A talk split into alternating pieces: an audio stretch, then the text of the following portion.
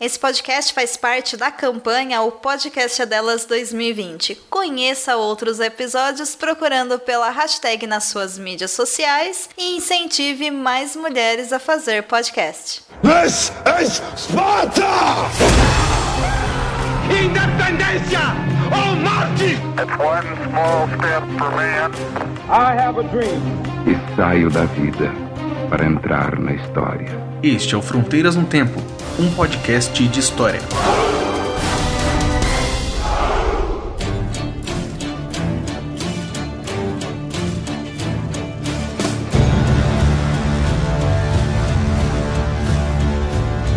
Olá, aqui quem fala é o CA Oi, aqui quem fala é o Marcelo Berava, e você está ouvindo o Fronteiras no Tempo. um podcast de história. Tudo bom, Beraba? Tudo bem, Cia? E você? Tudo bem também. Sempre a mesma história, né? É. mas beleza. É o nosso, é o nosso bordão, não é? O que, que seria de Galvão É. sem Arnaldo, né? Sem o Tino Marcos. A gente tem que tá, Tá manter um certo. padrão aí pros nossos ouvintes É. se estranharem. Embora a gente muda. É, vamos falar assim, tudo bem? Tudo bem, tudo bem, tudo bem. Não, não vamos não, deixa quieto. Deixa assim, tá bom, menos estranho. Verdade, né, Beraba? Mas hoje tá diferente, porque a gente tem Sim. uma convidada no episódio. Sim, está voltando aqui para participar do Fronteiras, uma convidada muito especial. Vamos pedir para ela se apresentar então. Oi, moçada. Aqui é a Cláudia Bovo, colega do Marcelo Beraba, ex-colega de faculdade do César Agenor, vulgo CA. Muito bom estar aqui com vocês de novo. Três anos depois, não sei se É vocês verdade. lembram, mas a gente gravou ah, aquele podcast sobre Idade Média em 2017, janeiro de 2017. E aí estamos Uhum. aqui de novo, né? Gravando mais um. Nossa, É. é verdade, como passa rápido, né, cara? Meu Deus do céu. No site Fronteiras no Tempo é o episódio mais baixado de todos os tempos. E é um episódio muito importante porque a gente meio que deu um nó na cabeça de todo mundo, assim, sobre. A gente não, né? Graças a Cláudia, né? Um nó na cabeça de todo mundo pra pensar a Idade Média, né? E hoje, lógico, né, Cia, já que a Cláudia tá aqui conosco, a gente vai falar alguma coisa sobre a Idade Média, né? Com certeza, Beraba. E hoje nós vamos falar um tema mais específico, um tema que desperta paixões, curiosidades, tá rico aí na cultura pop, no cinema, na literatura. É, tem gente no governo que acha que faz parte disso até hoje, né? Mas Tá é alguns pra ser montado, né? É, alguns pra ser montado, né? Enfim, nós vamos falar sobre a cavalaria medieval. Exatamente. E aí, pra falar disso, nós chamamos uma especialista, né? Não poderia ser diferente. Eita, olha a responsabilidade.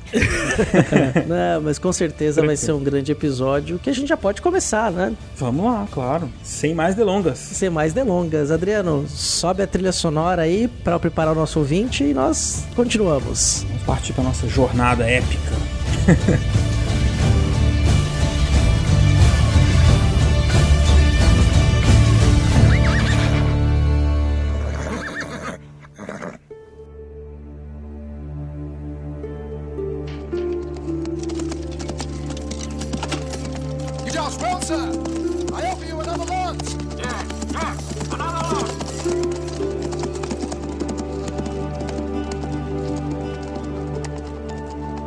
Cavalaria, né? Desperta sempre muito interesse, como nós dissemos agora há pouco na abertura. No cinema, nós vemos sempre como peça-chave em batalhas. Quando a gente pensa no cavaleiro medieval, é indissociável da sua montaria, né? Do seu cavalo. Então, vamos, acho que a gente podia começar é, definindo, então, o que, que seria, na Idade Média, a cavalaria e quando ela surgiu. Já começamos com o primeiro problema historiográfico.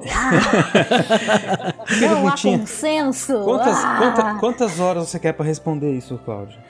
Não, não, eu vou tentar ser o mais, mais breve possível nas considerações, até porque eu acho que é importante deixar claro pro nosso ouvinte, né? Que assim, eu estudei cavalaria porque estudei romances de cavalaria há muitos anos atrás e venho trabalhado assim, tentando atualizar leituras, né? Que a gente, enquanto professor, faz isso o tempo inteiro, a gente não para de estudar. Mas basicamente tem uma historiografia imensa que trata da questão e eu vou me deter, vou dizer assim, tá? Pra não ser. é, inconveniente com autores ou referências que eu não citar, aquilo que é um debate dentro da historiografia franco-italiana que flerta também um pouco com a historiografia inglesa, mas eu vou me concentrar mais nos historiadores que estão, além de tudo, disponíveis para o público ler em português, porque já estão publicados em língua portuguesa, seja por edições portuguesas propriamente dita ou por edições brasileiras, né? Uhum. Então, o que é a cavalaria? Basicamente, a gente tem aí uma série de definições que vêm sendo trabalhadas ao longo do século XX inteiro. O nome que a gente não pode deixar de citar aqui é o do George Bee, talvez uh, um dos pioneiros no trato desse grupo social que tem pretensões de ascensão nobiliárquica. Então, cavalaria e nobreza se confunde ao longo da Idade Média Central, basicamente aí século XII. Uhum. Mas além dele, a gente tem outras referências importantes para tratar. Então, é, acho que talvez o texto mais atual em língua portuguesa a falar da cavalaria e que é um grande calhamaço, que é o Cavalaria do Dominique Barthélemy, que foi editado pela Unicamp, se eu não me engano, em 2010 foi isso mesmo, 2010, a edição de 2010. É um livro bastante extenso, baseado na edição francesa de 2007 e se chama A Cavalaria da Germânia Antiga à França do século XII. Que ele se propõe a fazer o quê? Basicamente definir as origens da cavalaria e tentar uhum. mostrar que a chamada cavalaria clássica, ela não é fruto do século XII ou fruto de uma mudança de organização político-social feudal do pós-ano 1000, né? Mas que ela tem origens já na Germânia antiga, entre gauleses e germânicos, né? E também sofre influências das organizações românicas, né, de toda uma estrutura imperial romana e que ela vai adaptando referências até se consolidar enquanto corpo guerreiro, não a cavalaria propriamente dita, uma instituição, mas um corpo de agentes militares que fazem uso de armas e de cavalo. Já no período carolíngio, para aí se tornar efetivamente um corpo social com uma série de noções éticas, com um modelo de conduta bastante preciso, com um modelo militar bastante preciso e que vai ter aí, então por isso ele usa o termo cavalaria clássica, sua grande consolidação ao longo do século XII, tá? Mas então, o que, que é a cavalaria? Ela pode ser uma confraria de iguais nas cortes medievais, a partir do, da segunda metade do século XI. Ela pode dizer respeito a um grupo que guerreia a cavalo e que luta com determinados recursos técnicos bastante caros, lança, espada, elmo, cota de malha, que garantem uma diferenciação de um soldado qualquer, tá? Ou de ajudantes de guerra não muito equipados. Ela também pode dizer respeito a uma elite de serviço guerreiro, que justamente porque mantém uma relação próxima com aquele homem que provém a capacidade de manter essa indumentária militar, exerce uma série de concessões de serviço e mantém uma relação social privilegiada se comparado a outros grupos que também são grupos servidores, ou seja, são grupos de trabalhadores em outros níveis, né? Pensando aí na relação direta da diferença entre um milite, né, um cavaleiro e um servo, tá? Deixa eu fazer uma pergunta antes que eu perca aqui, porque você falou uma coisa que eu acho que, que me chamou muita atenção quando eu estava estudando para esse tema, que é essa questão, esse aspecto técnico, né? Você pensa assim, bom, cavaleiro, você imagina logicamente, o cara montado num cavalo, né? Uhum. E aí eu fiquei imaginando, bom, mas esse tipo de. O cavalo não foi uma coisa que foi, digamos assim, descoberta ou que foi domesticada. Na Idade Média, no período não. medieval, não. Então, eu fico imaginando, mas não existia antes alguém que eh, usava cavalo em guerras, né? Mas aí tem essa questão toda técnica que envolvia aí a, o uso do cavalo no campo, né, de guerra e a indumentária toda, né, também, né? Que faz com que esse grupo guerreiro se diferencie dos outros usos do cavalo, né, uh, em outras guerras, né? É, e assim, o cavalo é, é usado em guerra desde a antiguidade, se a gente uhum. quiser assim pontuar, tá? E não é uma experiência só ocidental, se eu for considerar ali é. os territórios europeus. Os próprios europeus, é, os europeus, eles tiveram contato com os, os árabes, os muçulmanos também, nessa, o uso do cavalo, da indumentária, né? Os próprios hunos, né? Os hunos, depois os mongóis. Sim, e, e antes, é, Alexandre o Grande, essas figuras É, são figuras importantes que tinham cavalaria, né? Tinham grupos militares, parte, né, dos seus grupos militares que usavam o cavalo como um instrumento de guerra. É, o Bucéfalo, inclusive, é um personagem, né? O, o cavalo do Alexandre, o Bucéfalo era um personagem das conquistas alexandrinas, né? Eu lembro jogando lá Age of Empires, tinha lá os cavalos. Como não? Importante. Mas tem todo, pelo que eu tô entendendo que a Cláudia tá querendo dizer, porque quando a gente vai falar dessa cavalaria, existe toda uma outra roupagem, né? Ou Isso. talvez um claro. se ver cavaleiro que faz completamente a diferença do que a gente vai chamar aí. Cria uma classe social, ou um estamento, melhor dizendo, né? Pra falar do medieval, acho que é melhor falar de estamento, porque dentro da própria nobreza você podia ter nobre que não era cavaleiro, né? Não é todo nobre que era necessariamente o cavaleiro. Ah, pode falar classe mesmo, você tá com medo. Não, não, tudo bem, vai. Não, mas é. Seu marxista, seu Ó, pra você ficar à marxista. vontade, o George B, no Guerreiros e Camponeses, chama o- os cavaleiros de classe, tá? Sim, Aí, E, então por pronto, exemplo, estamos autorizados. É, não tem problema também de fazer o uso desse termo, não, porque a ideia é um pouco dessa. Entendi. Um grupo que tem consciência do seu papel e da defesa de valores, e aí, socialmente falando, ele usa a sua hegemonia sobre os instrumentos de violência para conquistar espaço social e construir uma legitimidade, posso chamar aqui, público e política, né, também. Então, é, é- não é à toa que, por exemplo, uma coisa que esses autores que eu citei até agora, né, o Dibi, o Barthélemy, coincidem, né, nas interpretações historiográficas deles a respeito da cavalaria, é que ela se torna um corpo social efetivamente importante, do qual vão sair parcelas significativas da aristocracia do século XII, XIII, XIV, XV. Então, cavalaria e nobreza não são instâncias separadas pós-século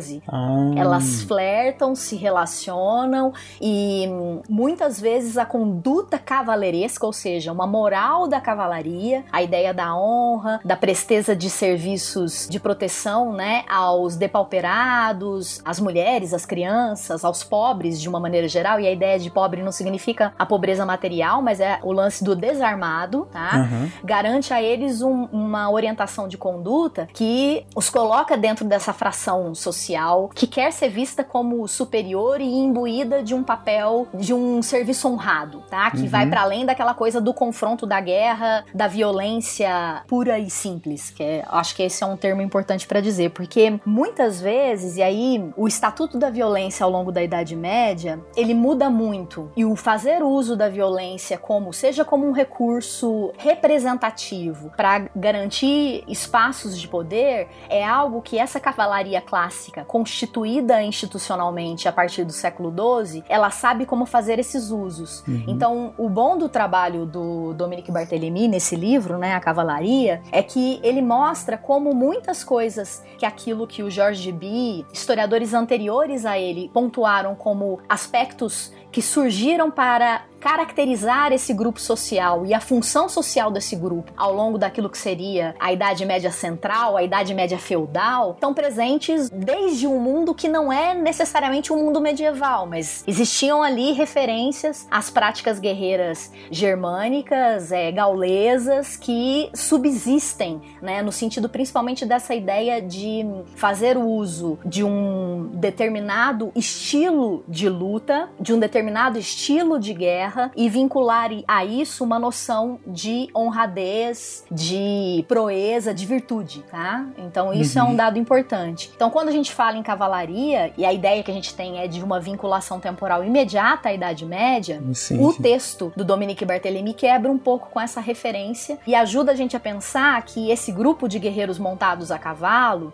bastante romantizados, né, seja por uma cultura midiática contemporânea ou mesmo por uma cultura medieval de oralidade de escrita de contos, ela diz respeito a, um, a atos, né, de uma prática de organização de luta e de disputa de espaços sociais em que a guerra é um mecanismo importante para a reprodução e para a mudança das relações sociais, então um, um grupo de elite usando uma indumentária específica, um tipo de arma específica, treinados para fazer do cavalo também uma arma, né? E é por isso que eles são imponentes, vistos como um tremendo temor, né? Porque eles ficam triplicados em tamanho montados no no cavalo e a força do golpe que eles desferem, seja por espada, por machado ou por lança em cima do cavalo, faz a força do golpe ser letal, né? Mesmo que não decepe, não corte, ser arranhado por isso, pela força do impacto, porque você usa a velocidade do cavalo. Isso faz o tipo de, de golpe ser um golpe letal, ainda mais num tempo em que não existia antibiótico e curas milagrosas, né? De sutura e de tratamento, né? Via remédio para garantir não infecção. Então, assim, os caras ficam, eles têm essa aura de grandeza em torno deles. E aí, por que, que é interessante fazer essas referências? Porque há uma pluralidade de representações produzidas sobre a cavalaria que fazem parte desse ambiente de idealização aristocrático medieval, mas ele tem a ver também com a maneira como a contemporaneidade valorizou esse grupo social cavaleiresco, ou para falar sobre o poder do cristianismo em domesticar essa violência endêmica guerreira. E aí, o Dibi é um bom autor para mostrar essa influência, né?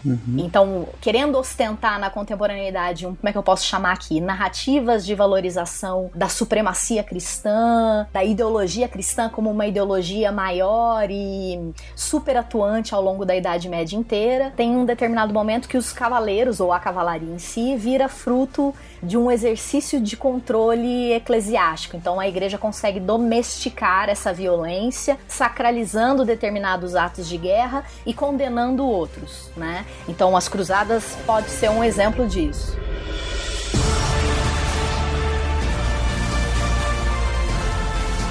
Cláudia, é interessante que todas as coisas que você vai falando, eu ia perguntar, tipo, agora pra você sobre a relação com a igreja e você começou a falar. Mas eu queria comentar mais também umas coisas, né, que é interessante também. Essa, esse negócio do dano no cavalo é um- uma coisa que quem joga RPG sabe, né? Que montado no cavalo.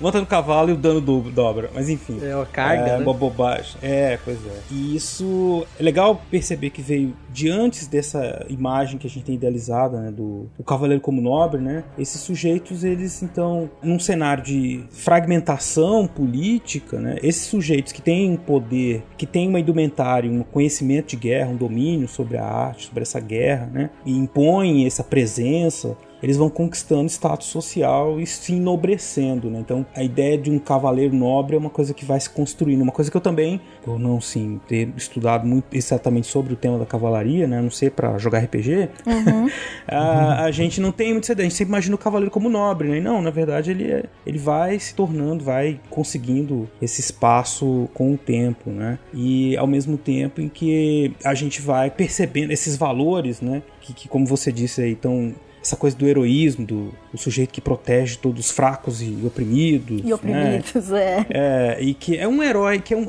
um herói que tá presente até hoje. Assiste o filme do Capitão América, é um cavaleiro, cara, que tá, mas enfim. Né, uma coisa que é muito presente, assim, na nossa, na nossa visão sobre os cavaleiros, né, e que a gente imagina que eles faziam, né. Mas sempre fica aquela coisa também, né, é- é da violência, né, porque eu também acho isso muito interessante. Eles eram, carregavam todos esses valores, né, nobres e tudo mais, e de uma organização da guerra, que acho que a ideia também é muito essa, né, de organizar e direcionar a violência dos nobres da guerra para um tipo específico de guerra e que tinha todo um conjunto de valores, mas que era sanguinária, né, super violenta, enfim, pelo menos olhando hoje, né, então Mas que guerra que não é super é, violenta. não, é lógico, né? Exatamente. Então, assim, essa ideia, essa, essa organização, esses valores todos, eles, de certa forma, parece que é contraditório com essa, com essa violência que é crua, assim, né? Decepar e puxar. É, E tem uma coisa que é importante, que é pro nosso ouvinte também ter claro. Quando a gente fala de nobreza, o que vem na nossa mente é a nobreza da corte. Essa nobreza da corte é uma nobreza da idade moderna, a partir do século XVI, XVII, especialmente a partir de Luís XIV, que cria um modelo de corte que vai ser imitada e reproduzida nos séculos seguintes. Esse nobre medieval, comparado ao nobre moderno, era muito mais simples. Os próprios grandes banquetes palacianos providos pelo rei, eles tinham seus castelos, as suas fortalezas, mas a gente tá falando de uma nobreza que era agrária, que vivia no campo, não vivia nas cidades. Ele estava, de certa forma, embora em seus castelos, em suas fortalezas, muito próximo daqueles que o serviam, dos seus servos, dos plebeus, e o refinamento culinário, os bons modos, isso não, não tem, né? Quer dizer, era a mesa não tinha nenhuma distinção, quer dizer, era uma nobreza guerreira, essencialmente, mas muito diferente da nobreza moderna, que vai ser letrada, refinada em seus gostos, o próprio refinamento dos gostos na Idade Moderna vai diferenciar este nobre das outras classes sociais, mas na Idade Média não, quer dizer, na Idade Média tinha, obviamente, suas diferenças, mas tinha muito mais proximidade com o plebeu do que vai acontecer depois na Idade Moderna. Sim, não, você tem razão, mas é o que, que é importante aí, eu acho que é uma coisa que a medievalidade deixa como legado para modelos de corte posteriores, tá?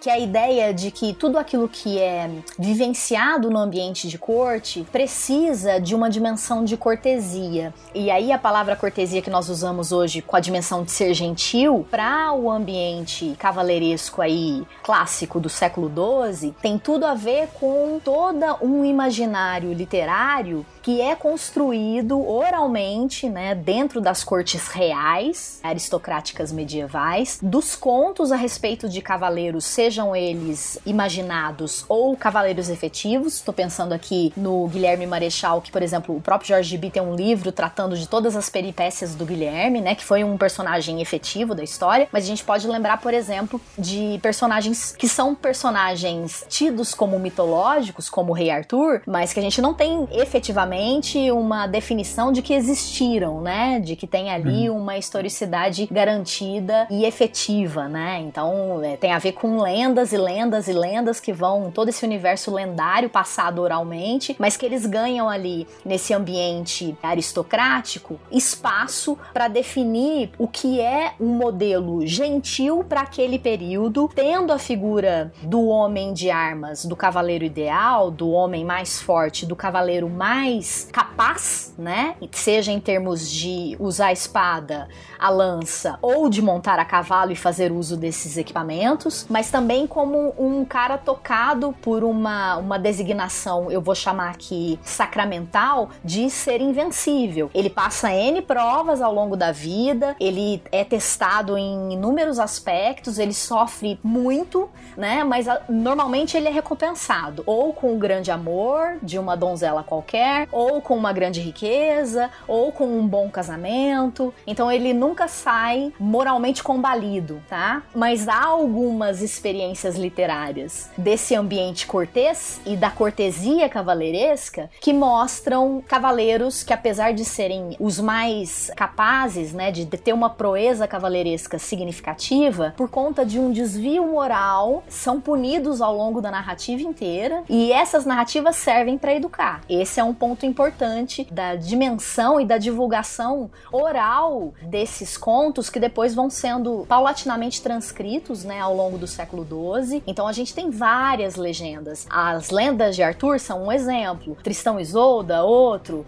Então você tem a legenda tristânica, a legenda do Arthur. Aí você tem, tô pensando aqui especificamente nos espaços dos romances de francês antigo, né, do norte uhum. e do uhum. sul da França. Mas você vai ter experiências parecidas na Itália, na Península Península Ibérica. Então, isso é um dado importante para mostrar como há um reconhecimento social de um tipo de modelo de conduta e daquilo que se espera de um cavaleiro já sendo popularmente divulgado por esses contos oralizados a partir da segunda metade do século XII, que está espelhado, sem dúvida, numa constituição efetiva dessa classe, desse corpo profissional de, de guerreiros, mas que, entre outras coisas, anuncia a sua notoriedade, a sua importância social aí no século XII. É por isso que o Dominique Barthélemy, apesar de questionar muito uma série de autores que vão é, tratar, por exemplo, do ano 1000 como um ano de mutação, de ai, os séculos feudais como séculos de ausência de poder público, como séculos de violência endêmica, de anarquia feudal. Ele critica muito isso. E o texto, o livro dele como um todo, é construído para mostrar que a sociedade do século 11, 12, ela é muito tributária dos modelos de organização carolíngios, apesar de haver uma diluição de poder poderes, mas você ainda tem referências importantes de poder público, de exercício válido e legítimo do uso da violência, então não é qualquer um que pode fazer uso disso, mas você tem um corpo social de cavaleiros que vai ficar o tempo todo se indisciplinando com determinadas autoridades, justamente para constituir-se enquanto um grupo que coeso e consciente das ações que tem que determinar. E aí é interessante porque, por exemplo, o Dominique Barthélemy, ele não nega que houve uma mutação cavaleiresca aí entre 1160 e 1150, né, que seria aí segunda metade do século XI primeira metade do século XII. E define também que há raízes muito específicas de uma origem franca, seja pela influência da romanidade no território da Gália, seja a própria influência germânica no território da Gália, mas ele deixa bastante claro que, por exemplo, os cavaleiros do século XII, eles são todos feudais, então eles entendem que a guerra partilham, né, dessa consciência de mundo de que a guerra é um mecanismo importante para a organização e para a atualização das relações sociais. E como grupo autorizado a fazer uso de recursos mais bem-sucedidos nos atos da violência, né? Então, eles conseguem alcançar, né, uma efetividade de ameaça por causa de serem um grupo militar elitizado pelos equipamentos que usa e pela destreza da arte que dominam, eles rivalizam com determinadas autoridades, condais, senhoriais, eclesiásticas negociando parcelas de poder. Então, mesmo quando, por exemplo, a gente tem aí discursos importantes a respeito da tentativa de pacificação da conduta aristocrática e guerreira com éditos conciliares que proibiam a guerra, por exemplo, aos domingos, em dias santos. De atacar mosteiro também, né? Mosteiro, Isso. hospitais, né? É, de proibir espaços, é, que espaços sagrados, né, do cristianismo fossem violados por por atos de guerra privados, aí eu vou colocar entre aspas esses privados aí, porque na realidade a gente tem uma organização de poder fragmentada, mas a gente tem referências públicas de poder atuando. Uhum. E a cavalaria, como ela não é uma instituição moderna, ou seja, ela não está centralizada num modelo de conduta que tem um gerente nominado, personalizado, os cavaleiros como eles são uma entidade de guerreiros, e aí o melhor entre eles acaba sendo uma referência de liderança, mas não nem sempre você tem uma eleição ou uma construção de uma hierarquia definida. Por exemplo, ah, o Guilherme Marechal é o melhor cavaleiro do mundo, então ele vai ser o presidente dessa confraria. Não é assim que as coisas funcionam ali. Uhum. Você tem grupos de organização de serviço militar para determinadas figuras senhoriais, condais, eclesiásticas, e há entre eles uma conduta de respeito e de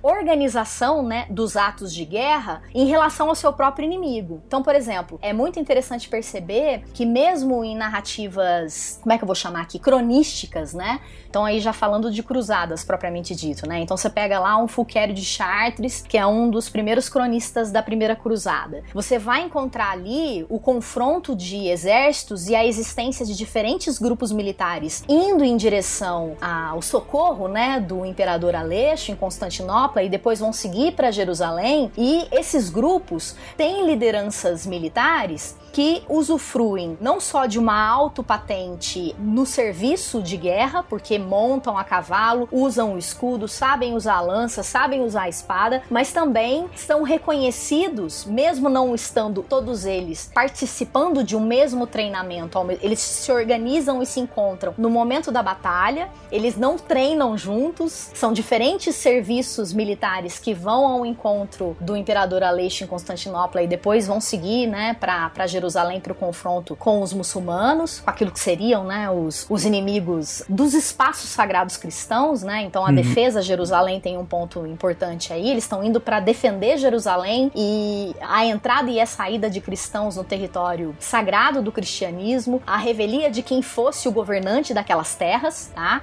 Então esse grupo que se encontra ali, ele é um grupo com lideranças fragmentárias e com grandes cavaleiros que às vezes nunca se cruzaram. E mesmo assim, há entre eles uma, uma ética de rivalidade para eles se provarem como uns sendo melhores que os outros, mas ao mesmo tempo um espírito de corporação, de que eles sabem que eles precisam defender essa posição de que eles são os melhores, a melhor parte do exército, né? A melhor parte do corpo militar. Uhum. Então não é qualquer um que vira cavaleiro, não é qualquer um que vai fazer uso das armas cavaleirescas.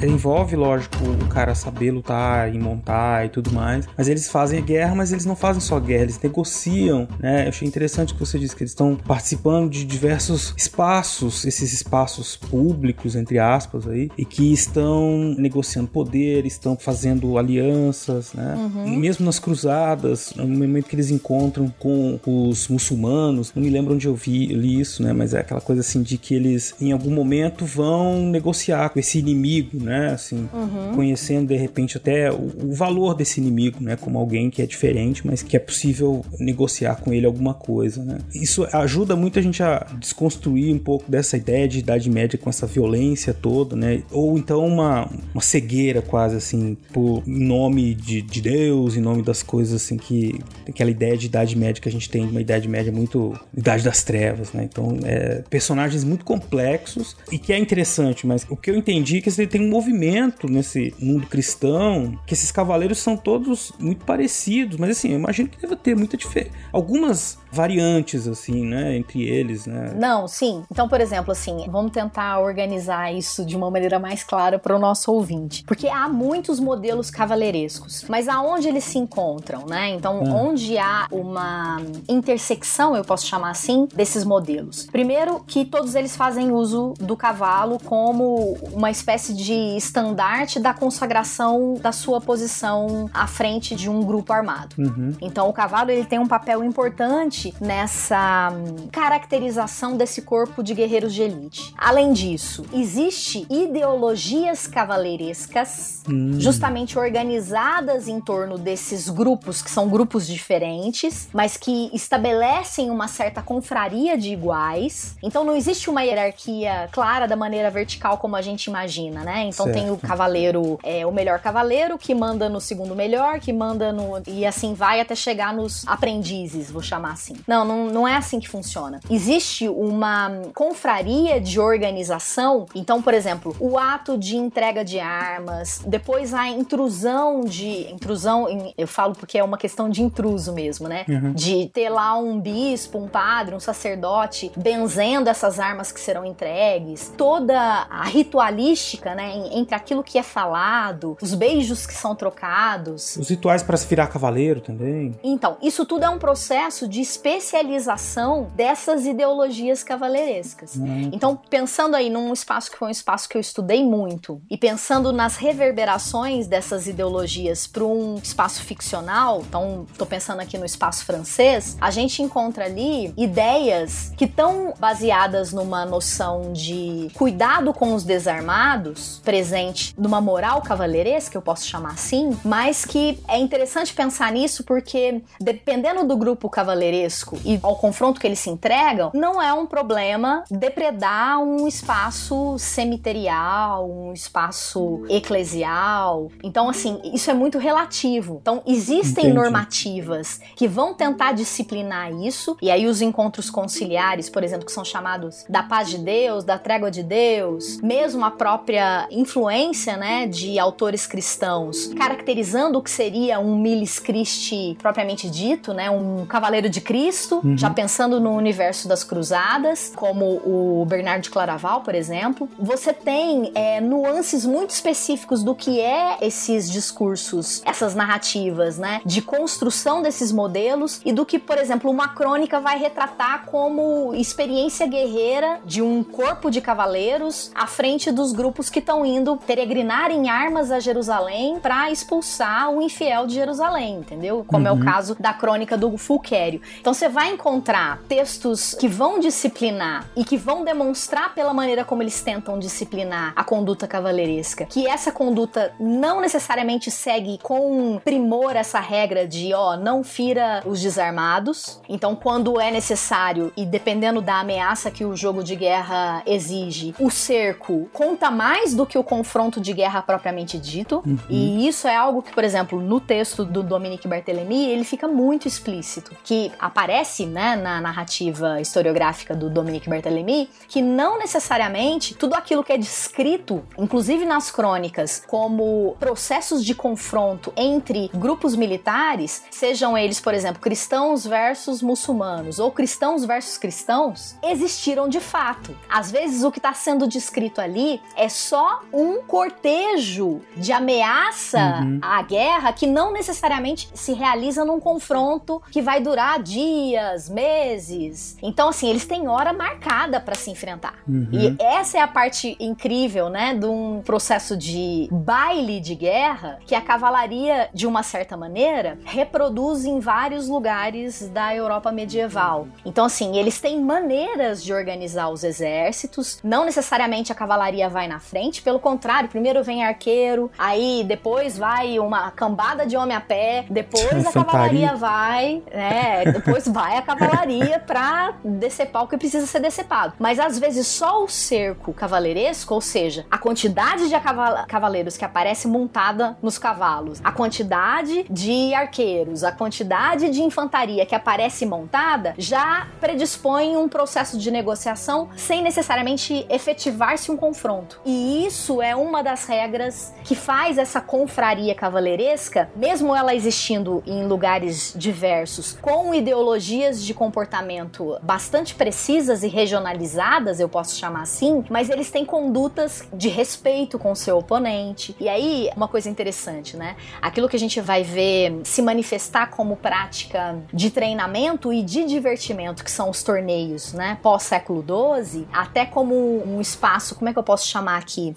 Civilizado de contenção da experiência cavaleiresca fora do confronto de uma guerra efetiva, né? Então, alguns autores vão trabalhar com a ideia de que os torneios, eles não são mecanismos de treinamento para uma um futuro confronto, pelo contrário, mas é um exercício de apresentação social do que aqueles homens são capazes, mas que não necessariamente eles precisam fazer. Uhum. Então, vira uma arte da demonstração da guerra que não precisa se efetivar. Entendi. De repente podia ser ter então um, um cerco, né, uma demonstração de força e isso ser a batalha. Aí a gente de repente consegue ver um pouco a diferença entre a ficção né, e o que aconteceu, por assim dizer, porque a batalha em si é muito mais dramática, né? E você colocar assim nas histórias, na narrativa, uma ideia assim, um heroísmo, uma ação em meio a muitas dificuldades, né? Quer dizer, só para ouvinte ter uma ideia, sei lá, você vai ver um, lá no Senhor dos Anéis a batalha do abismo de Helm e o Gandalf chegando com os cavaleiros de Rohan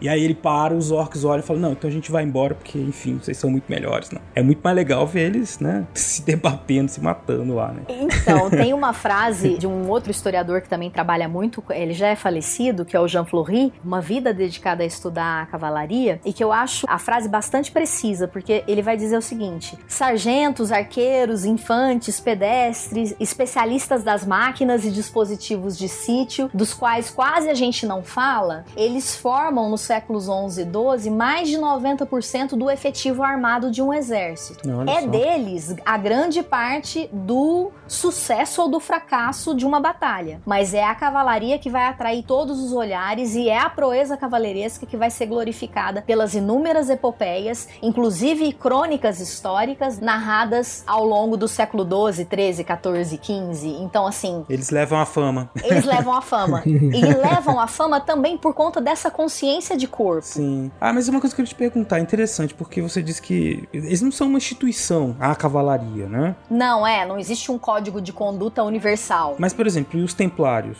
Ah, isso já é resultado das cruzadas, né? Das então a gente cruzadas. tem Ah, tá. segunda metade do século XII, eu posso assim estabelecer, né? Porque Uhum. eles aparecem aí na a ordem do templo e a ordem dos hospitalários Hum. como resultado da primeira cruzada. Mas eles vão se institucionalizando, se organizando, e você não tem só cavalaria dentro dessas ordens militares, Ah, né? entendi. Não são necessariamente cavaleiros, tá? Eles são cavaleiros, eles são cavaleiros, mas cavaleiros destinados a um cuidado e a um tipo de guerra específico, a um cuidado gerencial da violência e da organização dos estados latinos que estão se montando com a conquista cristã pós Primeira Cruzada nos territórios de Antioquia, Jerusalém, toda ali a faixa mediterrânica oriental, né, que eles acabam dominando nesse processo pós Primeira Cruzada. Só que essas ordens militares, elas têm sim, né, um processo de institucionalização muito mais preciso e duradouro. Se você for pensar num cavaleiro qualquer, Tem gente que acha que é templário até hoje, cavaleiro, e tá por aí. ah, não, é, é. Isso é até interessante, porque, por exemplo, a gente tem um, um colega da Universidade Federal de Ouro Preto, Bru- Bruno Salles, e ele trabalha com a Ordem do Templo de Rouen, que é uma região francesa, e mostrando, né, a tese de doutorado dele, trabalha com inúmeros manuscritos da região de Rouen, e o Bruno mostra a evolução desse processo de institucionalização da Ordem do Templo fora do espaço de Jerusalém, propriamente dito, Uhum. né? Sei. E como essa há uma multiplicação das organizações da Ordem do Templo, Catalunha, Península. Ibérica como um todo, França, mas como a origem, né, o âmago desse processo de institucionalização, ele está calcado no estabelecimento dos estados latinos na região oriental, né, no domínio cristão no território que foi território tirado, né, de Uhum. organizações sociais islâmicas Olha e que é um baita de um trabalho, acho que vale legal, a pena legal. o pessoal ter uma noção aí. Deixa, deixa a referência aí pros ouvintes. Ah, sim, eu passo. Mas que mostra como a Ordem do Templo ela sobrevive baixa Idade Média, né? Final da Uhum. Idade Média, como uma ordem extremamente próspera durante um, bom tempo, tá? Certo. E é uma ordem que é fruto desse processo de construção de um ideário do Milis Christi, né? Do Uhum. cavaleiro voltado para uma guerra santa, para um ideal de defesa e de organização de espaços cristãos santificados. Então ele tem uma missão santificadora. Agora, a cavalaria e as outras organizações cavaleirescas, não necessariamente elas precisam estar institucionalizadas para desfrutar de certas condutas de aproximação, mesmo que elas quebrem certas regras de posicionamento. Então, por exemplo, por que, que eu gosto muito da literatura cavaleiresca, né? Desses romances de cavalaria? É até uma coisa que. Por que você gosta? E depois você aproveita e explica pra gente o que, que é essa literatura cavaleiresca e enfim.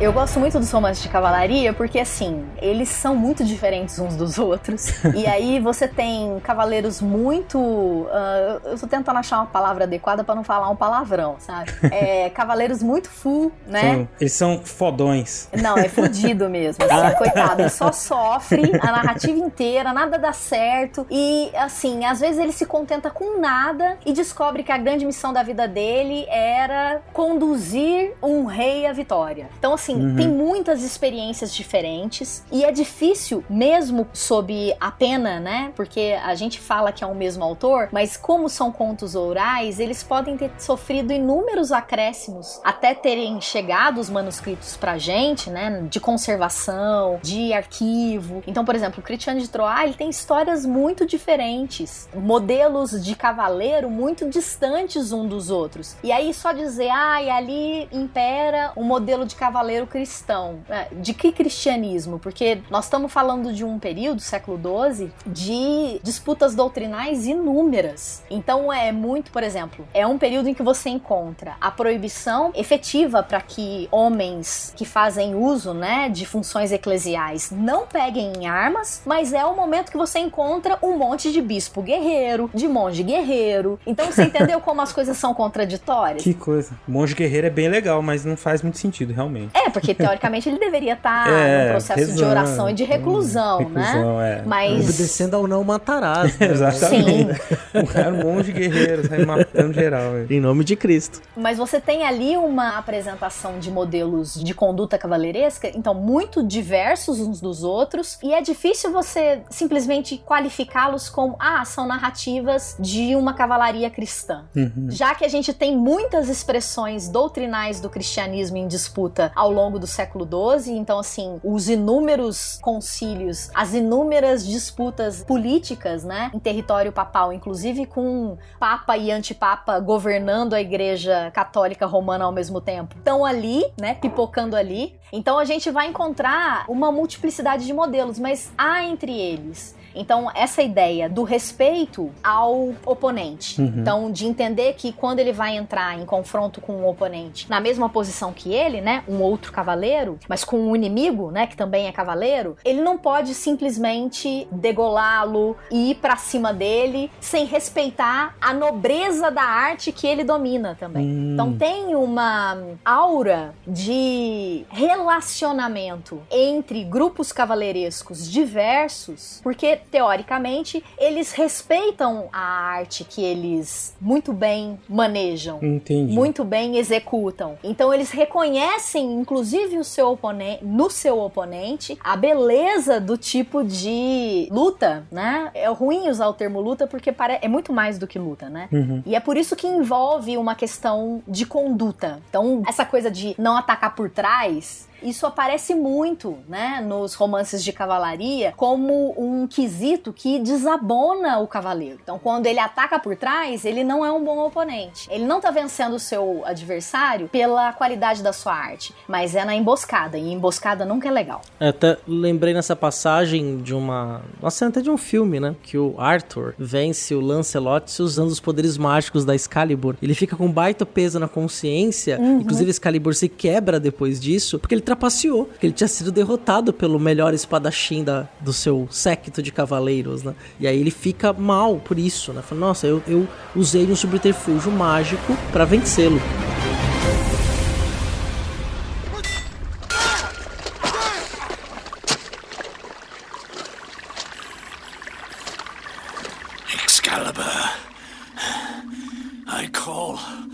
On your power.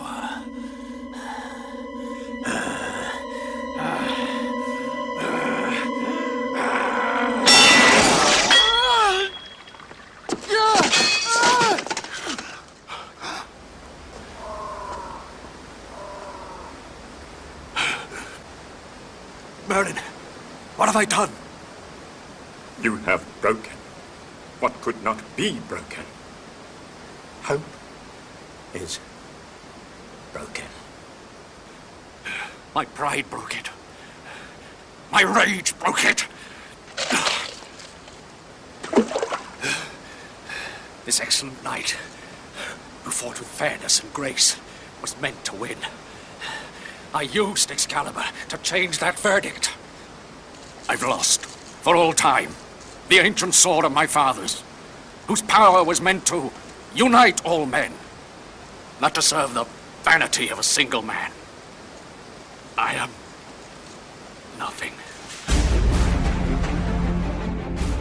Então entra também nessa conduta, né? Sim, e isso é muito bem retratado nesses romances, né, de cavalaria no geral. Então, é por isso que eu gosto tanto, porque além de ser uma coisa assim extremamente de fácil leitura, então é uma documentação histórica que é muito, muito acessível, porque é um texto fácil, é um texto simples, é um texto gostoso, tem ritmo. Então, assim, uma criança de 12 anos, criança, né, um adolescente de 12 anos lendo Eric Enide do Christian de Troyes, ele vai achar o máximo. Ele não vai achar um texto cansativo, descritivo, entediante. Desculpem os literatos de plantão. Se comparar com, por exemplo, um José de Alencar nosso, entendeu? Nossa, olha Porque é um texto Polêmica, ágil. polêmica. É, é. É um texto ágil. É, e tem a ver com essa coisa do herói, muito fácil de identificar ali, né? Sim. As coisas que ele vai passar, a coisa do, do épico, né? O estilo épico de narrativa. No sujeito ele vai viver uma história grandiosa e vai sofrer e depois vai ter uma redenção. Então isso é muito bom, né? De, de ler. E, enfim, Hum. a gente cria uma, um laço com isso muito fácil, né? Com esses heróis. Mas tem muitos contos de cavalaria que terminam do nada, assim, né? Tipo, acabou. Também é. Tem um final. É, não tem tipo, ah, ele venceu. Não, não tem. Acabou. É, É, enfim. acabou, né? Porque é, é, a gente também, né? Se a gente parar pra pensar, o inaugurador do romance moderno é justamente um, um livro que vai pegar esse personagem cavaleiresco e vai invertê-lo, né? Que é o Don Quixote. Don Quixote, né? né? Que vai ser uma grande sátira aos romances de cavalaria, né? E o próprio Don Quixote é isso, né? O cavaleiro que vai andar tentando defender um código de honra que já não era usado mais, né? E que ele ainda, em seus devaneios, ainda acredita que salvará a donzela, defenderá os justos, né? Pelos poderes das suas armas e da sua própria figura cavaleiresca. É, e aí o que, que eu acho interessante? Porque assim, a gente tende a diferenciar, né? Então, o cavaleiro real do cavaleiro imaginado. E Isso. aí, por exemplo, normalmente o cavaleiro imaginado é esse cavaleiro dos romances de cavalaria. O cavaleiro real é o cavaleiro que vai aparecer nas crônicas e nos relatos dos atos da prática que vão caracterizar uma quantidade imensa de enfrentamentos ao longo do século XII, que a gente vai encontrar, por exemplo, dentro de espaços arquivísticos monásticos, urbanos. Então você tem muita documentação que caracteriza esse cavaleiro real em distinção a esses cavaleiros imaginados. Só que, por exemplo, esses modelos dos cavaleiros imaginados, eles não servem para conformar comportamentos, porque ele- justamente eles apresentam uma diversidade tão grande, eles não são uniformes. Uma diversidade tão grande de possibilidades de experiência cavaleiresca, e isso, por exemplo, nas canções de gesta, você vai ver situações muito grosseiras de revolta, de vingança, de, por exemplo, um cavaleiro se voltar contra o seu senhor e que na conduta ilibada, né, de um código cavaleiresco, não, ele tem que valorizar aquele que lhe propicia condições materiais para ser o melhor cavaleiro. Então ele não pode simplesmente romper com os laços, né, de fidelidade que a cavalaria exige dele para aquele que o provém, né, para aquele que o garante como instância de elite militar. Então, de uma certa forma, você tem um universo de relatos que não são conformados ou uniformes, do mesmo jeito que você não tem essas experiências dentro da cavalaria real conformadas em um único modelo, em- uma uniformidade de conduta. E por que, que eu tô chamando atenção para isso? Porque a gente vai encontrar alguns autores que vão cristianizar a cavalaria e colocá-la como uma ordem da igreja, por exemplo, né? Uhum. Pensando aí na atuação cavaleiresca e nas ordens militares pós-cruzadas. É, eu acho que muita gente faz essa relação muito imediatamente, assim, a igreja e cavalaria. assim. E que não é necessariamente assim. Então, os textos do Gibi, eles ajudaram um pouco a construir e a vulgarizar essa ideia de uma moral cavaleiresca cristianizadora. Uhum. E aí o cristianismo como uma dimensão extremamente uniforme no estabelecimento de uma conduta pretendida, com punição, com perseguições a entes cavaleirescos que não fossem, que não atuassem de acordo com aquela conduta. Mas ao mesmo tempo, a gente vai encontrar algumas experimentações cavaleirescas que se aproximam, por exemplo, do serviço mercenário. Quem paga mais leva o meu serviço, entendeu?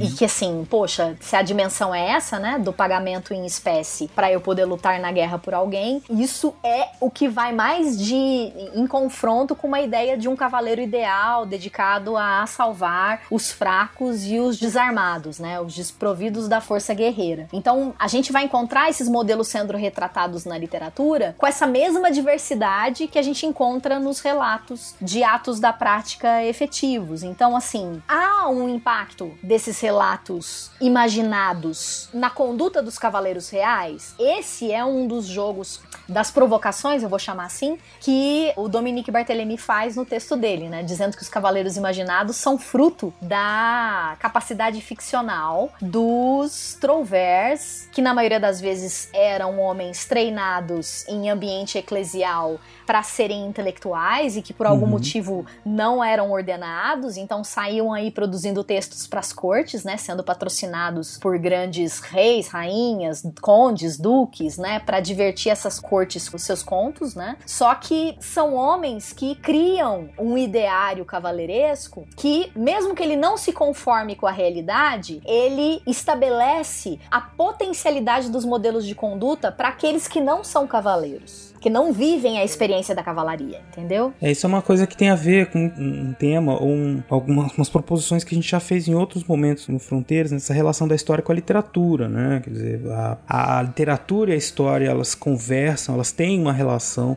Quer dizer, não é porque é ficção que você está falando de algo que não corresponde ou não tem relação nenhuma com uma realidade. Até se a gente for pensar, quando for falar de temas ficcionais, sei lá, magia e bruxas e demônios e tudo, isso tem também alguma relação com a sociedade que produziu aquilo que nós historiadores podemos captar, pescar ali e entender né, e problematizar e para poder compreender essas outras dimensões que são constituídas ali junto com a literatura. Né? A própria o desenvolvimento da literatura também vai acompanhar essas mudanças sociais e políticas que estão acontecendo ali na, naquele período também, né? Exatamente, Beraba. Você parar para pensar, por exemplo, na Alemanha do século XIX, muitos passaram a compilar esses romances de cavalaria para encontrar uma origem do povo germânico, né? Ela foi fruto da construção de um nacionalismo. E aí, o que, que melhor para você construir do que você trazer laços antigos, né? Uhum. Então, as, vários romances de cavalaria do século 12, 13, no século 19, na Alemanha, no seu processo de unificação, foram republicados, compilados, também serviram um propósito nacionalista. Acho que não só na Alemanha, né? Muita gente foi buscar esse, sim, sim. nesse passado, a ideia de nação, origem, na Idade Média, justamente para tentar buscar essa origem nobre, né? Assim, valorosa. Não lembro exatamente se a gente falou isso no episódio de Idade Média com a Cláudia, né? Mas é, é o século XIX constrói essa é, visão de Idade Média Uhum. romântica, né? Que a gente tem hoje, né? Assim, muito por conta dessa literatura cavalheiresca também, né? Não, sim, porque assim, as cruzadas como um todo, né, é um tema dentro da história é, europeia extremamente revisitado. Então a gente tende a achar que, por exemplo, uma historiografia século XIX, século XX das cruzadas, ela bebe de referências de um enaltecimento, mesmo as cruzadas tendo naufragado, né, no, no seu elemento efetivo, né, não se conquistou Jerusalém definitivamente, não se estabeleceu ali um espaço exclusivamente cristão, muito pelo contrário. Uhum. Então, assim, eu poderia olhar para o processo histórico das cruzadas e vê-lo como uma grande derrota. Mas o século XIV, o século XV, o século XVI, o século XVII, o século XVIII construíram uma memória vencedora da cruzada. Uhum. E o século XIX organizou isso dentro do espaço de referencial, né, que eu posso colocar aqui,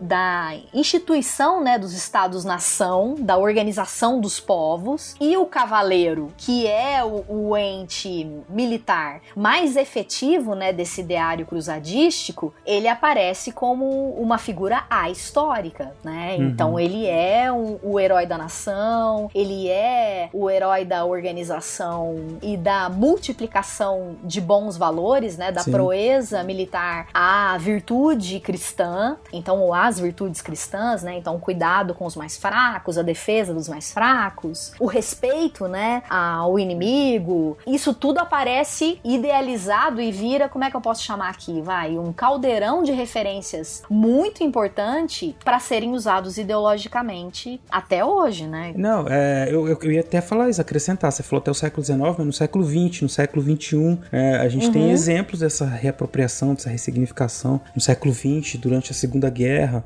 agora me fugiu qual que era o grupo dentro dos nazis que usava a referência né, a- aos cavaleiros medievais né, pra, ins- como inspiração para suas ações. Né. Era a SS? Vocês sabem? Chama o professor de contemporânea aí.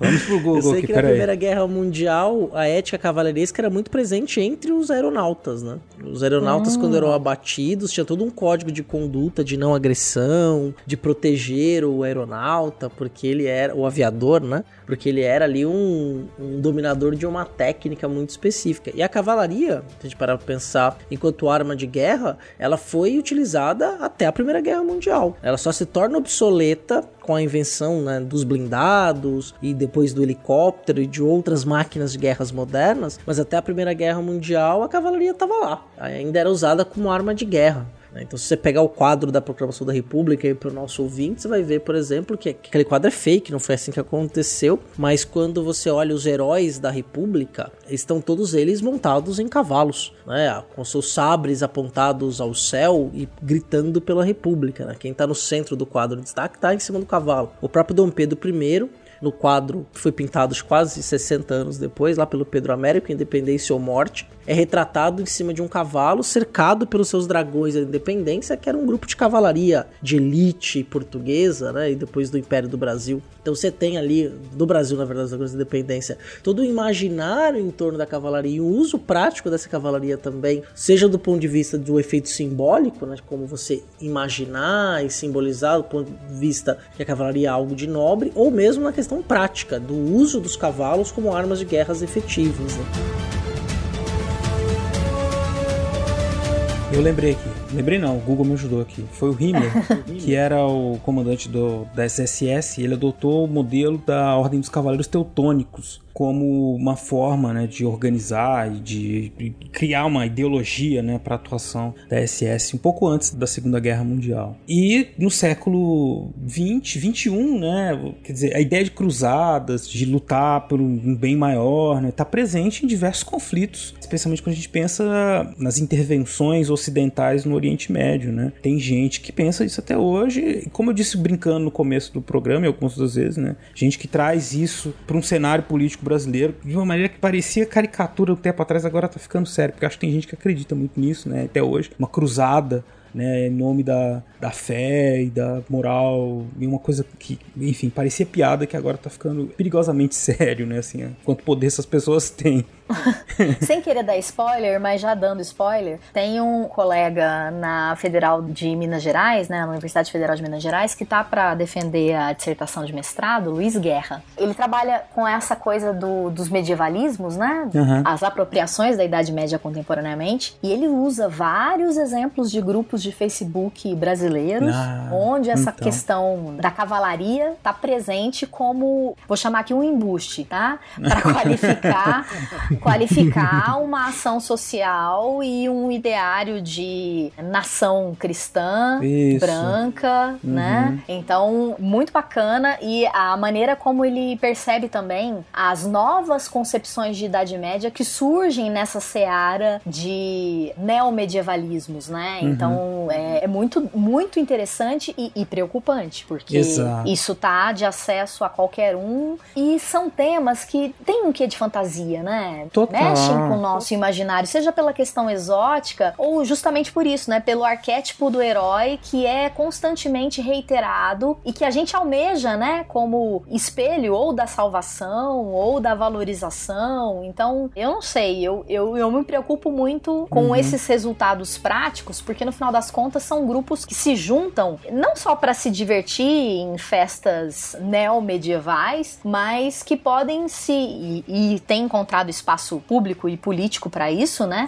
Para se manifestar e atacar outros grupos, entendendo que são portadores de uma verdade, assim. Isso, eles colocam isso como uma verdade, constroem uma ideologia sobre isso e uma justificativa, né? Quer dizer, então é como se eles são heróis, né? Eles são salvadores, eles estão fazendo isso em nome de um bem maior, né? Então isso que é perigoso, que aí você, um espaço que hoje que é preciso nem falar para o ouvinte quanto é diferente, né? É muito diverso. Esse é um pensamento que reduz, que exclui, é muito perigoso, né? A gente, nas nossas democracias modernas, cheias de problemas, mas que não casam com esse tipo de, de visão quando é transportado para o campo político. Para fazer festa, para brincar, escrever ficção, acho que isso tudo é muito legal mesmo, mas só para isso. É, para entender também que é outro mundo, né? Então, assim, é, o nosso mundo é um mundo em que a guerra evoluiu tanto que, assim, homens não precisam mais ir para o campo de batalha batalha, eles mandam os drones, entendeu? Jogos mísseis. Então, assim, as pessoas não precisam entrar em confronto direto mais. A nossa guerra, ela é tão letal por conta disso, né? Grupos que não têm essa condição de se armar nesse nível sofrem e aí é civil morrendo para todo lado. Só que esse tipo de ideologia que transporta para a contemporaneidade a ideia de que existe um grupo portador de uma missão militar sacralizadora, eu tenho muito medo disso.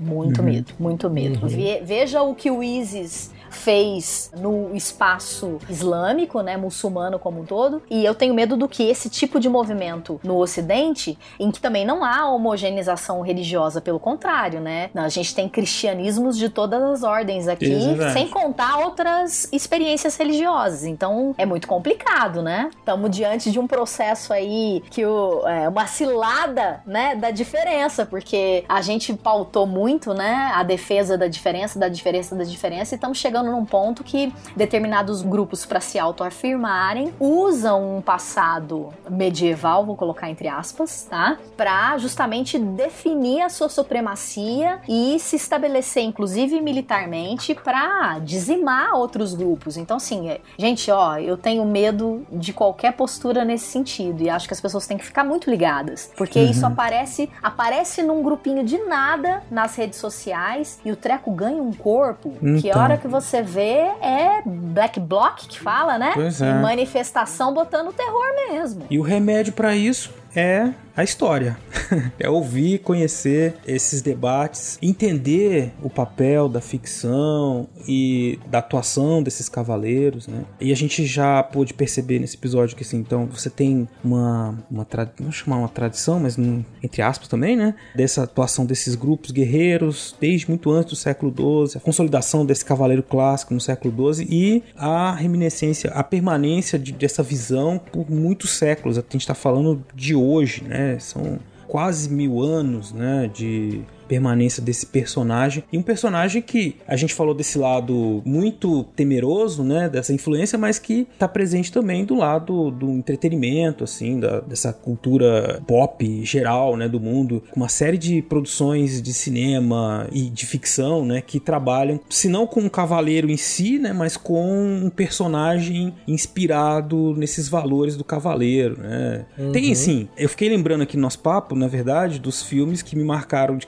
cavaleiros, mas que são comédia, né? Tipo, Ah, sim. o Monty Python em busca do cálice sagrado, né? Que tem um monte de ca- é, cavaleiro.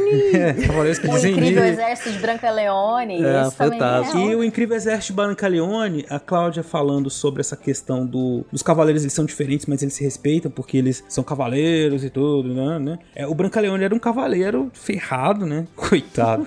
E ele encontrava outros cavaleiros mais ricos e tal no filme. É, é um barato pro ouvinte que nunca viu, porque a gente tem ouvinte de todas as idades, né? Tem às vezes um ouvinte que é um filme antigo, bem antigo, assim. Acho que é de antes da gente nascer, inclusive. Ah, sim, bem antes. É anos 60, né? Larmata Branca Leone. É engraçadíssimo e eu vejo muito disso que a gente falou aqui hoje, que a Cláudia falou pra gente, no- dá pra perceber ali nesse filme também, né? Ah, mas tem um clássico, né? Que as pessoas tocam Queen, né? Enquanto vão vendo os festivais, né? É verdade. Ah, eu lembro até hoje, eu vi esse filme no cinema, é Coração de Cavaleiro, com o Heath Coração Ledger, de Cavaleiro, né? Heath Ledger. É, e ele tá, ele é um plebeu que finge ser um nobre pra disputar um torneio de justas, né? E aí o pessoal É batendo, bacana. batendo, fazendo o ritmo do Queen. Aquilo ali é, é, é Não, maravilhoso, né? Quer dizer, não é Idade Média, né? É uma outra coisa ali, mas é divertido, é divertido. É um filme ruim, mas é bom. Ele é tão ruim que ele dá a volta e fica bom. Ah, mas eu, eu não acho. Eu acho ele mais, mais educativo, né, pro propósito. Porque, assim, ele, ele vem com esse propósito de entreter, né?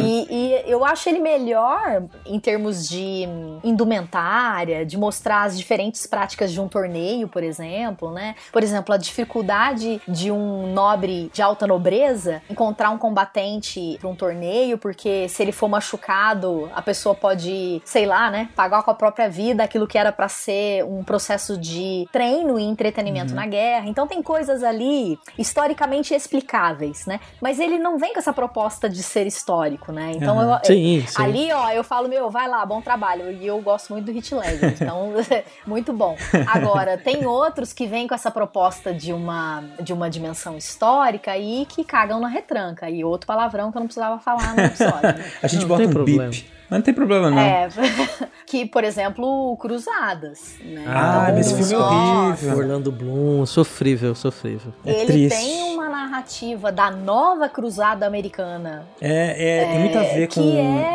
Uhum. nossa, sei lá, e esse encontro. Tem muito a ver com o George Bush, aquela coisa no Oriente Médio, assim. Eu, fiquei, eu vi aquele filme e ficava vendo esse. esse- Parecia que era uma propaganda aquilo. Era muito, É, muito o ruim. Saladino é o personagem mais interessante do filme, inclusive, Sim, né? Ele sim. é o mais Verdade. interessante. Mas aí é lindo você ver aquela Jerusalém reconstituída historicamente, né? Então, assim, Uhum. isso é, essa parte de cenários, isso é uma coisa fantástica. Os caras sabem como investir investir nisso mesmo. Mas a, a gente precisa ter a clareza, né, desse distanciamento. Então, o que, que é a história se não a problematização e a provocação em torno de narrativas tidas como coerentes, certeiras, verdadeiras? Então, tudo aquilo que tá muito certinho numa explicação, pode duvidar, pode duvidar, porque tá vendo só um lado da moeda e tem coisa que tá deixando escapar. Ou Exato. vestígios históricos propriamente ditos, pensando aí em documentação escrita, em documentação arqueológica, ou tá direcionada a construir uma, uma explicação palatável para ser reproduzida. Então isso também é problemático, né? Então Sim. é por isso que a história é tão interessante e tão viva, né? Ela tá o tempo inteiro sendo aí. Por exemplo, o próprio Dominique Barthélemy, esse é o, é o maior clássico dele,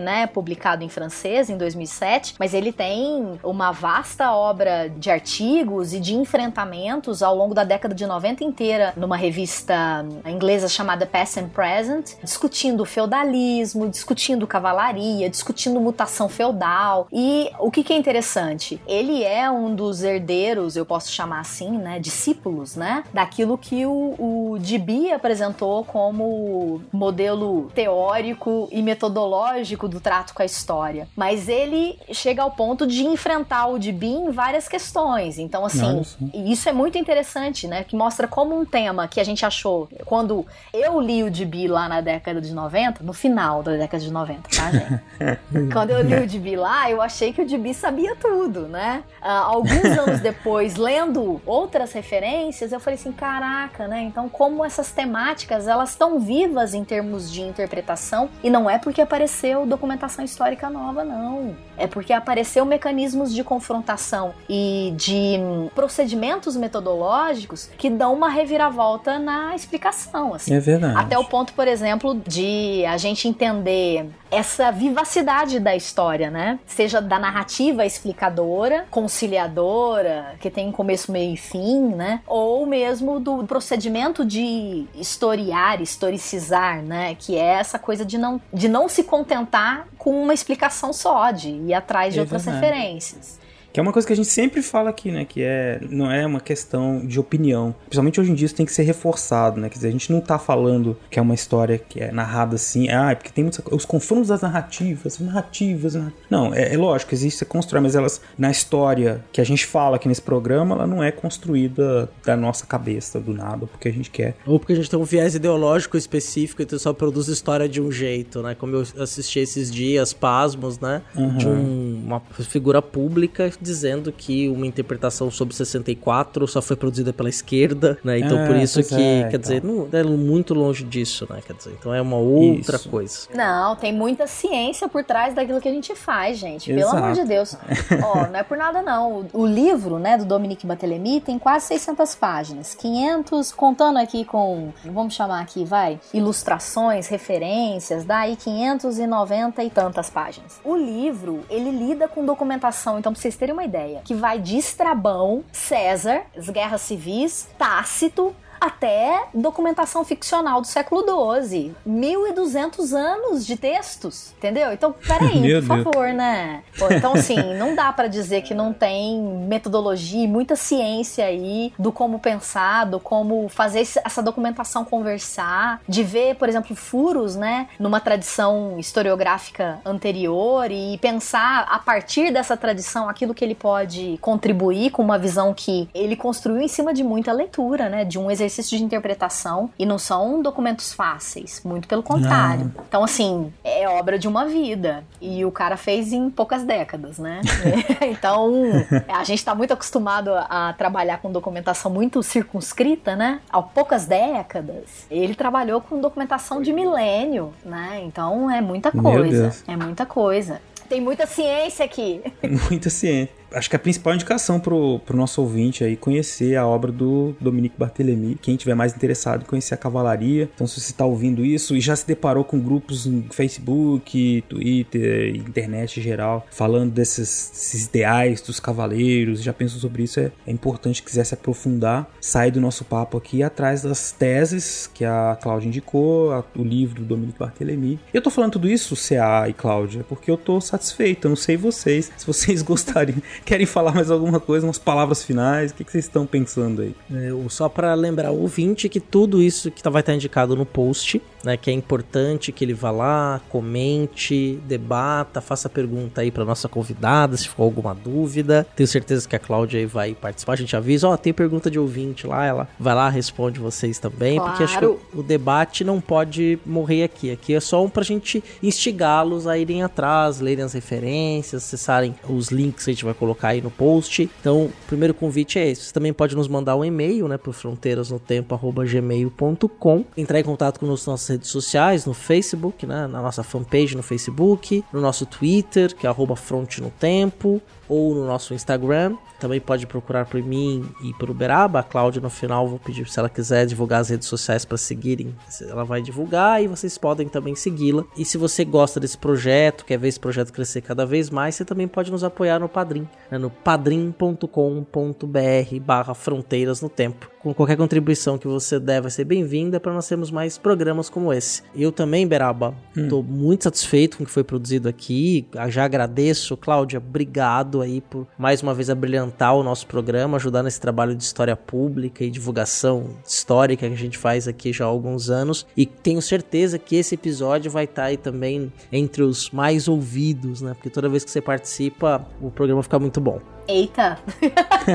ah, não, poxa, obrigada, CA. Assim, é, fico lisonjeada, um pouco envergonhada, né? Eu não sou uma pessoa muito de lidar bem com um elogio, assim, fico meio isso, envergonhada. Mas assim, agradeço muito pela, ah, pela oportunidade. Acho que assim, no final das contas, o trabalho que vocês fazem de divulgação histórica, ele é fundamental para a gente mostrar que a história serve ao público, né? Uhum. E assim, a história é do público, né? Nós só somos aqueles metidos a cientistas que querem organizá-la metodologicamente falando, tá? Não significa é que as nossas explicações não serão complexas e às vezes até contraditórias, mas é um processo e assim, a história é de todo mundo, né? Então, essa potencialidade de unir um espaço de pesquisa e de experimentação acadêmica, né, cientificizada da história com o grande público, eu acho que ele é fundamental e é a nossa grande grande razão de ser, né?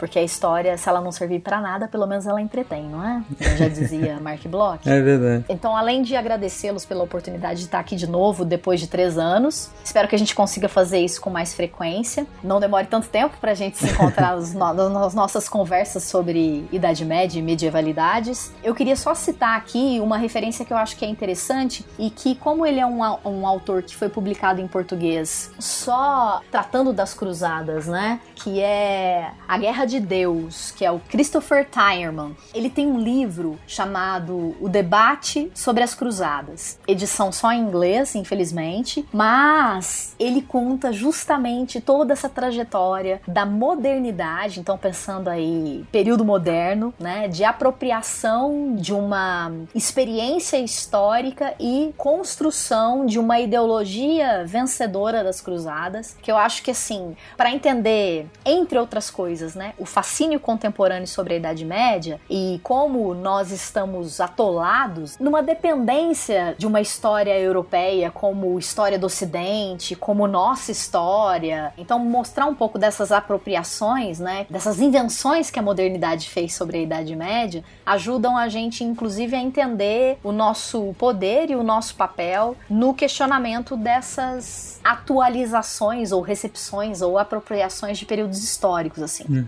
Então é um outro autor que tem o Guerra de Deus já publicado em português, não tem esse debate historiográfico, né, sobre as cruzadas, mas é um autor importante para se conhecer e entender porque ele bem ou mal acaba lidando também com cavalaria e com guerreiros, né, para quem gosta de história da guerra. Então vale muito a pena, tá? E é isso, eu agradeço. Então quem quiser seguir o Instagram tá lá, Cláudia Bovo. A gente tem um projeto interessante na Universidade Federal do Triângulo Mineiro, justamente, né, de divulgação histórica com alguns perfis no Instagram. O que tá em maior atividade atualmente é o Barbaridades Medievais, então quem quiser seguir é arroba Barbaridades Medievais. Tem um grupo de alunos sempre se atualizando, principalmente nessa questão dos medievalismos, né, da apropriação contemporânea da Idade Média. E é isso, então fiquem à vontade, precisando de mim, estamos aí para ajudar e para aprender também, né? Porque eu fiz aqui uma volta no tempo com esse tema.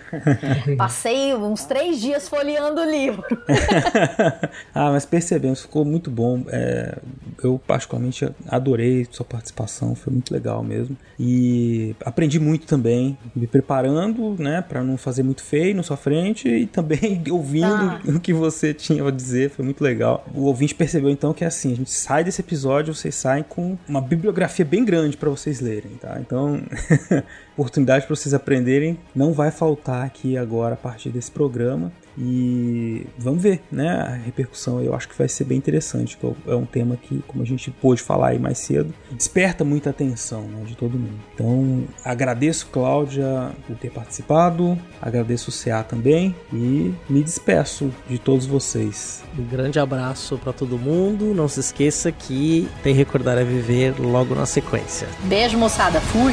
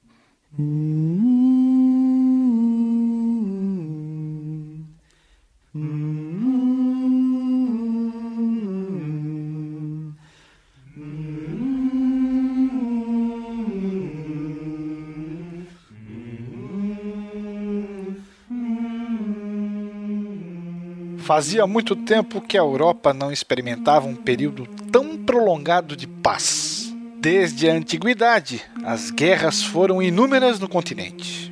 Ao longo dos séculos, os intensos conflitos medievais e os enfrentamentos religiosos e dinásticos da Idade Moderna provocaram a morte de milhões de pessoas em um nível de destruição em larga escala. A partir da derrota de Bonaparte em Waterloo, contudo, o velho continente desfrutou de quase um século de paz, ocasionalmente interrompida por conflitos de pequena amplitude. Na esteira da Revolução Industrial que trouxe o progresso científico e os avanços tecnológicos, o céu europeu parecia limpo e claro. A partir da segunda metade do século XIX, os países do continente experimentaram um rápido processo de urbanização, o comércio se desenvolveu e, na medida do possível, havia boas relações entre os vizinhos. Mas, Apesar da aparente calmaria, no alvorecer do novo século, nuvens carregadas ameaçavam o frágil equilíbrio geopolítico vigente. A cadeia de eventos que teve início com a ascensão da Alemanha após sua unificação em torno da Prússia e o estabelecimento de alianças político-militares reunindo as principais potências continentais resultou em um confronto generalizado, a Primeira Guerra Mundial, lançando a Europa em um banho de sangue sem precedentes na história da humanidade. A matança recíproca nos campos de batalha justificou a caracterização caracterização do conflito como o suicídio da Europa, expressão formulada pelo vencedor do Prêmio Nobel de Literatura Roman Roland em um manifesto pacifista. O conflito inaugurou a era da guerra total, diferente de todos os anteriores que, de forma geral, caracterizavam-se por enfrentamentos curtos, nos quais não havia invasão territorial, o número de baixas era relativamente pequeno e envolviam poucos países beligerantes. Na Grande Guerra foi diferente. Os embates foram longos, bem mais intensos do que os países esperavam ou se prepararam economicamente. A partir de 1914, as economias das nações envolvidas precisaram se voltar para o conflito e a indústria, os investimentos estatais e a mão de obra se concentraram na economia de guerra. O conceito de guerra total foi elaborado ainda no século XIX pelo general prussiano Karl von Clausewitz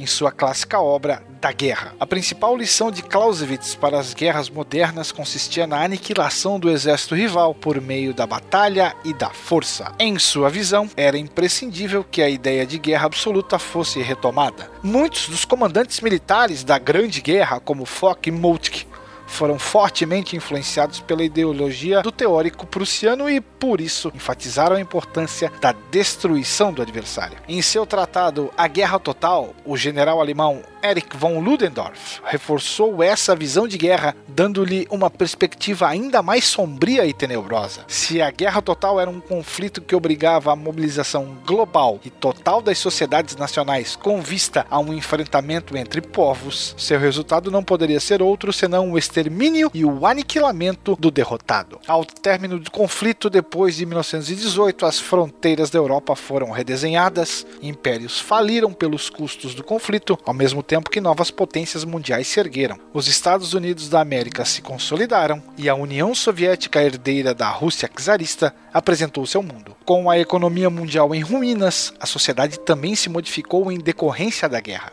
e as relações de poder, trabalho e até mesmo de gênero ganharam novos moldes. A guerra chegou ao Brasil pelo mar, quando navios mercantes brasileiros começaram a ser afundados por submarinos alemães, que desenvolviam uma campanha de bloqueio naval contra a navegação aliada. Diante dos ataques, em 1917, o Brasil reconheceu estar em estado de guerra contra a aliança liderada pela Alemanha e uniu-se, ainda que de forma modesta, ao esforço internacional contra os germânicos. No último ano do conflito, em 1918, o governo brasileiro deu sua contribuição, enviando uma divisão naval para patrulhar a costa ocidental da África, uma missão médica militar e um grupo de oficiais do exército para a França, além de um grupo de aviadores navais para treinamento e posterior atuação em combate na Grã-Bretanha e na Itália. Diante da participação das Forças Armadas brasileiras no conflito, surgem algumas indagações. O Brasil estava preparado para enfrentar uma guerra total? Qual foi a nossa contribuição para os aliados no conflito? A atuação dos brasileiros na Grande Guerra trouxe consequências positivas para o país? As Forças Armadas Nacionais se modernizaram?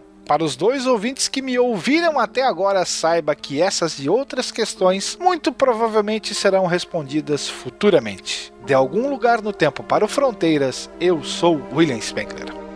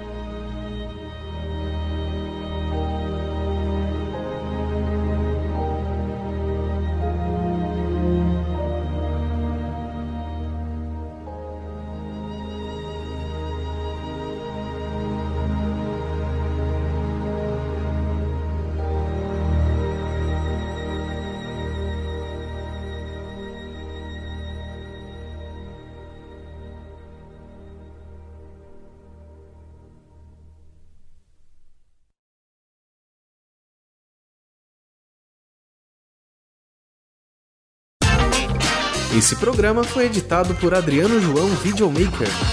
Produções audiovisuais e podcasts.